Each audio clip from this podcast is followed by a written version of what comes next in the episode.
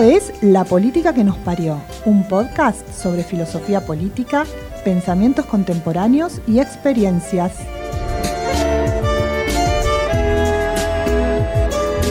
El lado B del recorrido político de Paula Oliveto. Escucha la entrevista con el periodista Damián Glanz.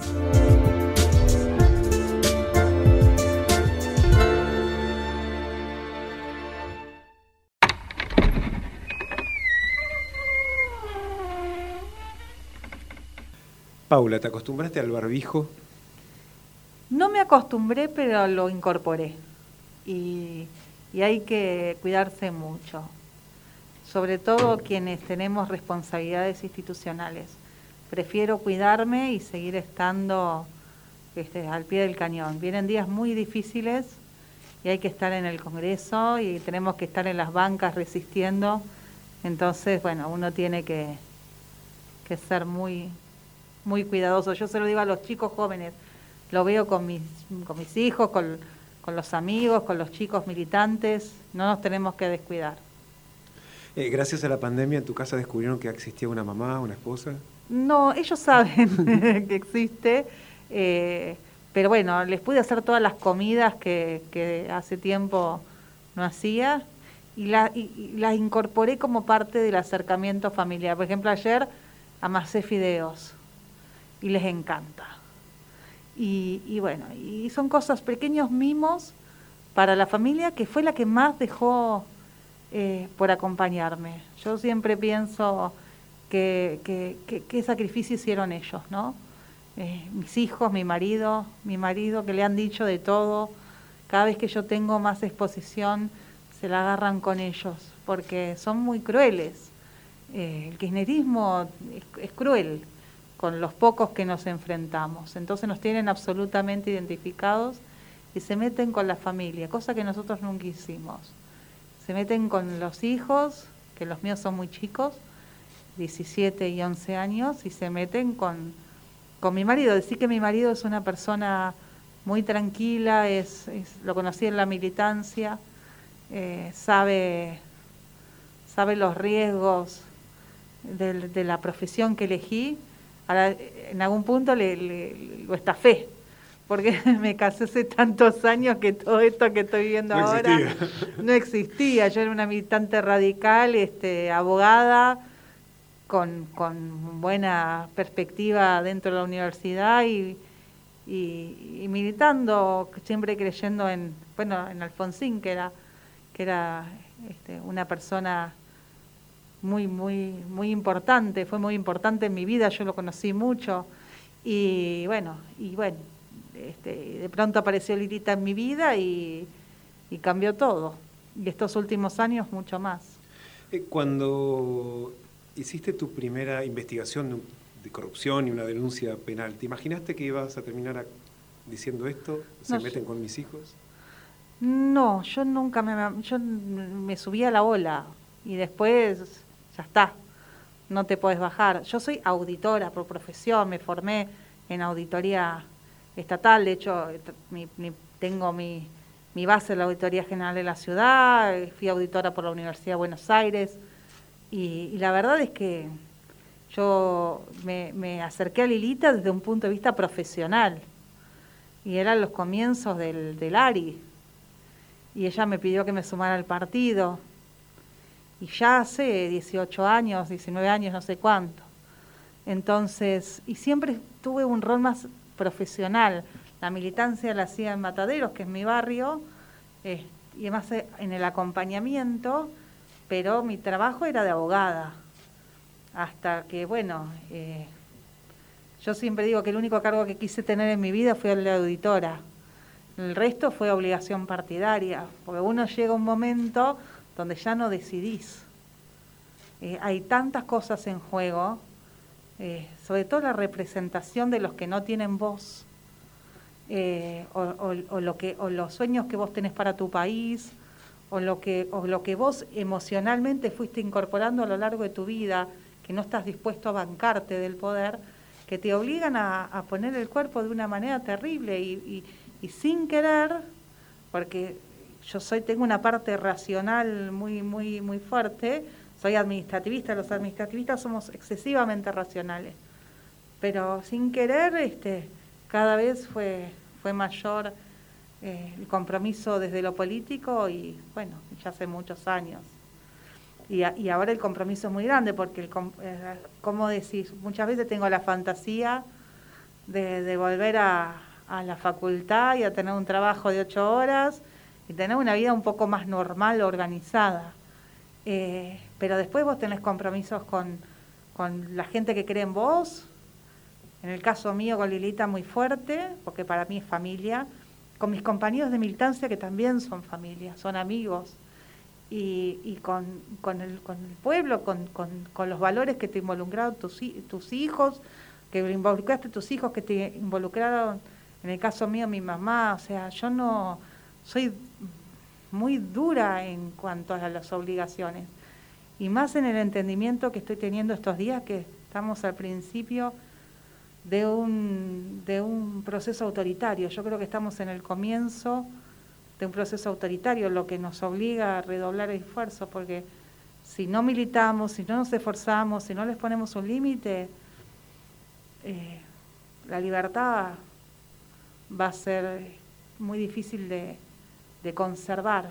Y yo estábamos hablando antes del radicalismo y de Alfonsín. Yo me crié en la generación que decíamos que éramos la vida y éramos la paz. Bueno, nosotros ahora tenemos que ser la, generación que construya la, república, reconstruya la república y garantice la libertad.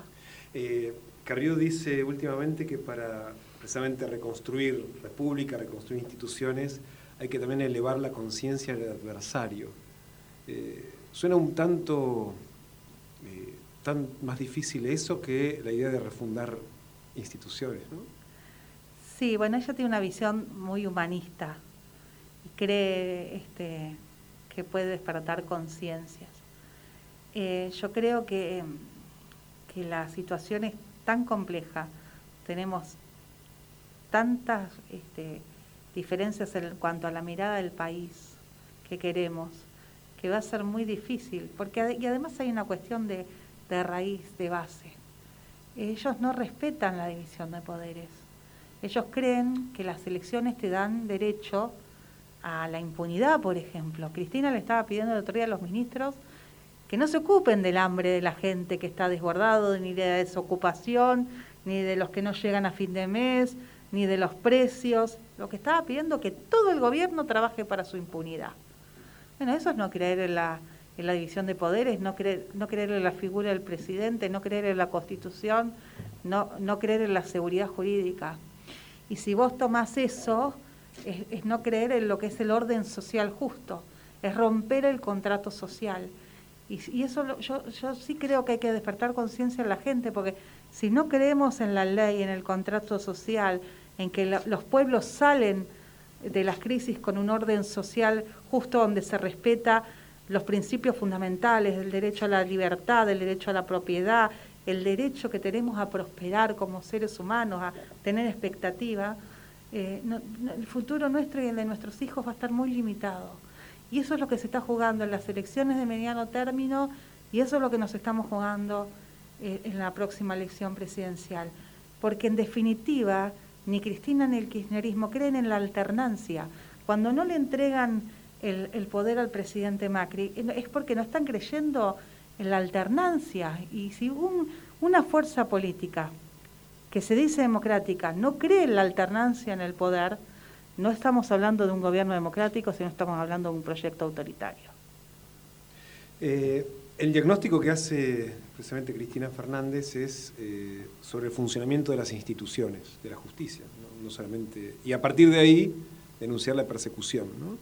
¿Vos coincidís en que el Poder Judicial reclama algún tipo de reforma? O sea que esta refundación institucional supone también cambios en la justicia? Sí, pero las reformas tienen que estar con el eje en la Constitución, que es la del 53 la, la, estabilidad de los jueces, la inamovilidad y la independencia. Porque si vos, tal vez hay que modificar los procedimientos, hay que obligarles a fundamentar mucho más las sentencias, hay que eh, trabajar mucho en el tema de los plazos, no puede ser que haya juicios que duren años, pero no, no podés tocar los pilares básicos de, la, de lo que implica el Poder Judicial independiente en un país, peso y el contrapeso a los otros dos poderes que son absolutamente políticos. Tienen un sentido, o sea, me parece que Cristina quiere que discutamos al Verdi y yo no estoy dispuesta a discutir al Verdi. Eh, lo que quiere la Argentina puesta a su disposición. Bueno, en eso no estamos de acuerdo bajo ningún punto de vista. Que hay un poder judicial que se tiene que ayornar a los nuevos tiempos, a la tecnología, al acercamiento a la sociedad, sí. Ahora, poner jueces amigos para hacer lo que quiero con el país, ahí no. Este, eso, tiene una, una situación, muy, un pensamiento muy autoritario ella. Y lo peor de todo es todo el, el contexto, toda su gente tiene un pensamiento autoritario. Yo estaba mirando que la buchoneada a Biondi porque si aplaudía o no aplaudía, una cosa tan berreta, están en otra, en otra órbita, se tienen que enterar que el pueblo tiene hambre, que hay 12% de desocupación, de, gente que está buscando laburo y cuánta otra ya no va a buscar laburo porque tiene miedo de no encontrarlo, porque está desesperada, porque está desesperanzada, porque está deprimida. ¿Están viendo que un corte de carne está no, no sale menos de, de 600 mangos? y la jubilación está en 19 mil pesos. Entonces viven en otro país, congelaron los, los alquileres, pero cuando van a renovar los contratos les duplican el valor del contrato del alquiler. Y a veces es más de un sueldo que se va en, un contrato de alquiler. Y no hay créditos, no hay posibilidad de futuro. Entonces, en un país que sufre, que llora, que hay mamás angustiadas porque no saben si el año que viene le van a poder mandar al hijo al colegio parroquial, o al colegio más barato del barrio, a esa gente no le está dando respuesta la política. Y estamos todos tratando de frenar la avanzada del pasado, porque esta gente es pasado y estamos perdiendo la energía de construir un futuro. Yo quiero que mis hijos tengan prosperidad, progreso. Y eso no es de derecha, eso es un derecho humano. ¿O qué creen? ¿Que el derecho humano es relatar lo que pasó en los 70 nada más? No, derecho humano es poder progresar, poder desarrollarte, poder vivir tu vida en libertad, poder transitar, poder proyectar.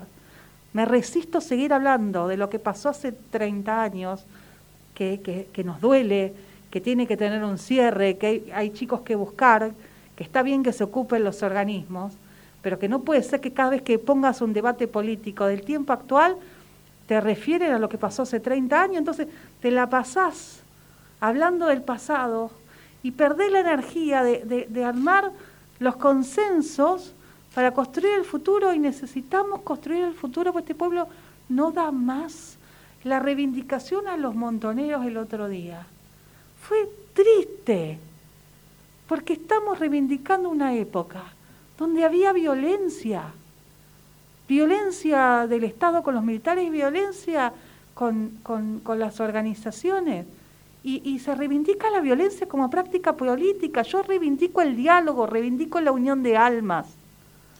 Y precisamente sobre el diálogo, eh, te formaste como auditora, pero ya tenés experiencia como legisladora porteña y nacional. ¿Es posible? O sea, es posible porque la acusación sobre el otro siempre excede cualquier límite del diálogo político. Da la sensación que a partir de ahí ya es imposible consensuar con el otro. Mira, uno puede construir políticas básicas, a uno pensando en todo de acuerdo o teniendo diferencias este, en el trato. Yo cuando me tuve que sentar con, con, personas del kirchnerismo para que salieran leyes, me senté y hemos llegado a un acuerdo. Cuando vos tenés claro qué querés, podés. Lo que no podés llevar la guerra constantemente. Eh, yo creo que sí, que, que mira, hay ejemplos. Hay, hay, un, hay un libro que me lo recomendó Lilita y yo lo recomiendo mucho que se llama Anatomía de un Instante, sobre el tema de, del golpe en España. Y ahí te dice que, que por ejemplo, estaba un, un, militar que había estado con Franco, estaba Carrillos, el líder del Partido Comunista, y estaba Suárez, que era el, el jefe del gobierno español y entró ese, ese militar a los tiros al Congreso. Y ellos tres que pensaban absolutamente distinto y que habían confrontado mucho, porque eran tres modelos de la España distinta, una asociada a la dictadura franquista el otro que era una transición entre el franquismo y la, y la democracia, y, Carrillo que había estado eh, de alguna manera excluido eh, durante, durante el franquismo, se quedaron en sus bancas, no se escondieron defendiendo la democracia. Tiene que haber puntos de unión. Tiene que haber puntos de unión. Ahora, cuando el gobierno y sus militantes te discuten la constitución, te discuten la propiedad privada, te discuten la libertad, te discuten la autonomía de la ciudad de Buenos Aires, ¿qué podés hablar? Pues están discutiendo cuestiones que ya la Argentina saldó hace cientos de años. Ya desde la, desde la época de, de, 1810 hay cuestiones que no se discuten. Eh, y, te encontraste, eh, Paula, en la, cámara cara a cara con muchos de los personajes que habías eh, denunciado. Sí. ¿Cómo funciona eso? No los miro. Y a uno le voy a hacer un juicio civil cuando termine un caso, porque ha dicho barbaridad de mí y de mi familia. No lo voy a nombrar porque no vale la pena, es un mediocre, un patético, este, pero yo le voy a hacer un juicio civil. Hay, hay cosas, yo me banco el debate político, soy una militante política de que tengo 14 años, me banco todas. Ahora, cuando vos te metés con, con, con los hijos, te metés con la familia, mentís. Eso es un límite que no paso. Después con, hay gente con la del kirchnerismo con la que tengo excelente relación y, y, puedo entablar un, de relación desde en términos políticos estoy hablando, y puedo entablar un, diálogo perfectamente porque hay respeto. Hay tipos del que yo a Tayana lo respeto, fuimos compañeros en la legislatura, yo era presidente del bloque de la coalición cívica, era presidente del bloque de Frente para la Victoria y hemos tenido muy buen desarrollo en las diferencias, fue muy respetuoso y yo fui respetuosa con él. Hay gente que sí, hay otros que son guarangos, son, son, son berretas, no, con esos no. Eh, ¿Y uno se acostumbra a vivir bajo amenaza y con custodia? No, no, gracias a Dios que no te acostumbras. Como, como tampoco me acostumbré al cargo, ¿eh? A mí, no, yo no tengo enganche con el cargo.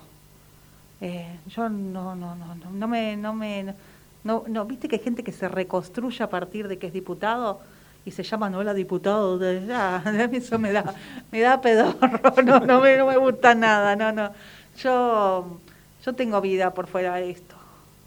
Tengo mis amigos, tengo mi familia, tengo mi profesión este, no. Eh, y no, no, no, no, me acostumbro, no me acostumbro, y no me, no gusta el poder, no me engancha el poder. Y, yo creo que eso me da libertad. Si vos me preguntas, ¿querés ser diputada? No sé. No, no, mi vida no pasa por eso, es un laburo más. Dura cuatro años, cada cuatro años veo dónde voy. Pero este, no, no, no existo por ser diputada. y es más, me molesta los mediocres que creen que la vida pasa por tener un cargo político. Eh, siendo tu primera, eh, a tu formación de auditora, hace unos largos años un funcionario que hoy ocupa un lugar muy importante agarró un papel blanco y discutiendo sobre una nota de una, unas licitaciones poco transparentes, trazó una línea, puso de un lado transparencia y de otro lado gestión y eficiencia. Mm si es lo muy eficiente no tiene transparencia, si tiene mucha transparencia no hay gestión. Y no hay modo de hacer ambas cosas a la vez. ¿Crees que esto es así? No, yo creo que esa persona está justificando o justificando psicológicamente lo que implica la corrupción, tergiversar la ley. Nadie se asume corrupto. Vos escuchás a los, a los corruptos eh, encontrando en, eh, argumentos para no justificar la corrupción es muy difícil asumirte corrupto. Muy poca gente se asume corrupto. Hasta, como también hay muy poca gente que, se asume asesino. Porque tu mente, asumirte corrupto, asumirte asesino no es fácil. O viste que los violadores nunca se asumen violadores, los chorros nunca se asumen chorros, los asesinos nunca se asumen. y siempre encuentra la forma de justificar el, acto eh, para negarlo. La, la, la, la gestión va tiene que ir de la mano de la transparencia, de la rendición de cuentas y de la y de asumir las responsabilidades. Y es muy fácil, porque ¿qué es la auditoría? Algunos dicen que nosotros, no sé, que espiábamos. Eh, vos mirá los informes nuestros, son informes de auditoría. los de obra pública, que son los que hoy eh, tienen a Cristina en el banquillo de los acusados, es presupuesto, son indicadores y es análisis normativo. Eh, y, cuando vos comparás un presupuesto y cuando vos analizás una ley o, o las metafísicas, o sea, haces un análisis profundo, la información del Estado te da herramientas como para que vos llegues a una conclusión, que son indicios que después van a requerir una investigación judicial, porque un denunciante no tiene las mismas herramientas que tiene un fiscal o todo un Estado, pero sí puede tener un indicio que, este, que acerque a la justicia. Y a veces te equivocas y a veces este, no. Ahora, la obligación de denunciar ante la duda la tenés, porque no están administrando la guita de ellos. Están administrando la guita, están administrando la guita de todos y tienen que rendir cuentas. Y caíste otra vez en el tema de la justicia. Eh, durante muchos años, o algunos años, la coalición cívica ocupó ese lugar de ser el tercer partido que miraba, por ejemplo, el proceso de selección de jueces. Eh, Lo seguimos haciendo. y tratando de romper esa lógica bipartidista del acuerdismo. ¿no? Eh, el hecho de formar parte de una coalición que incluye a los que formaban parte de ese acuerdismo, ¿no termina desdibujando ese rol?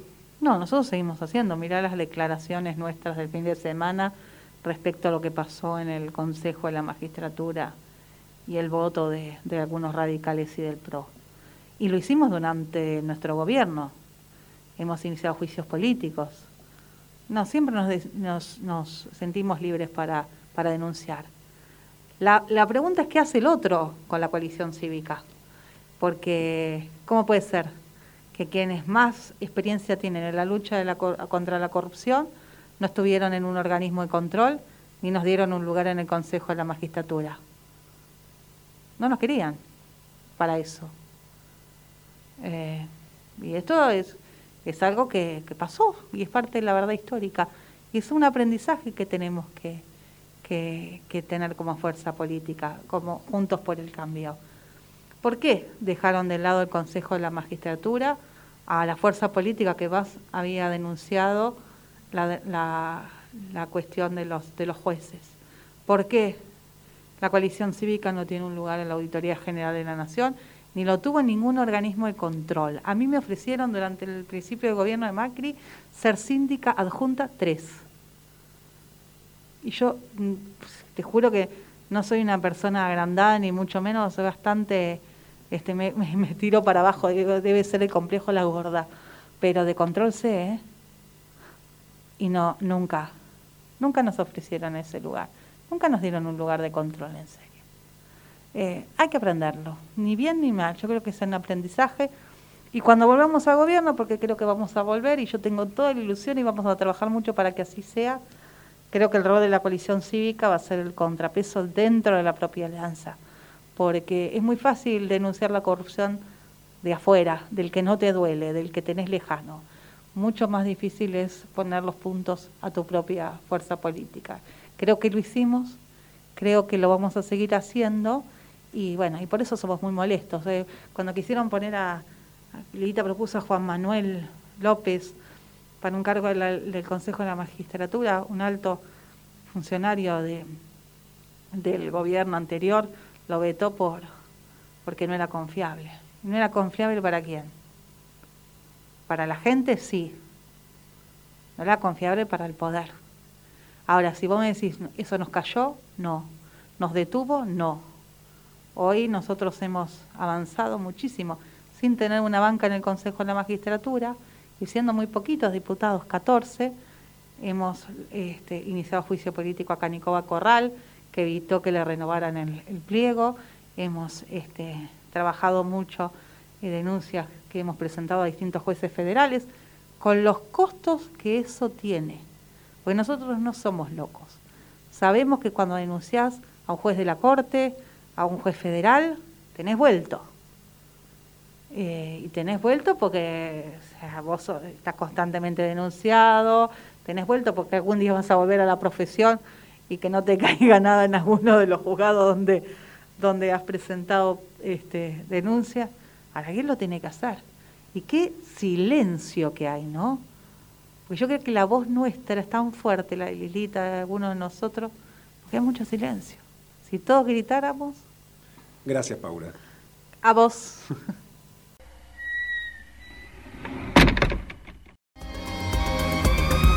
Escuchaste un episodio de La Política, que, nos parió. Seguinos en nuestras redes sociales como Conexión Cívica. Podés escuchar más charlas y entrevistas sobre filosofía política.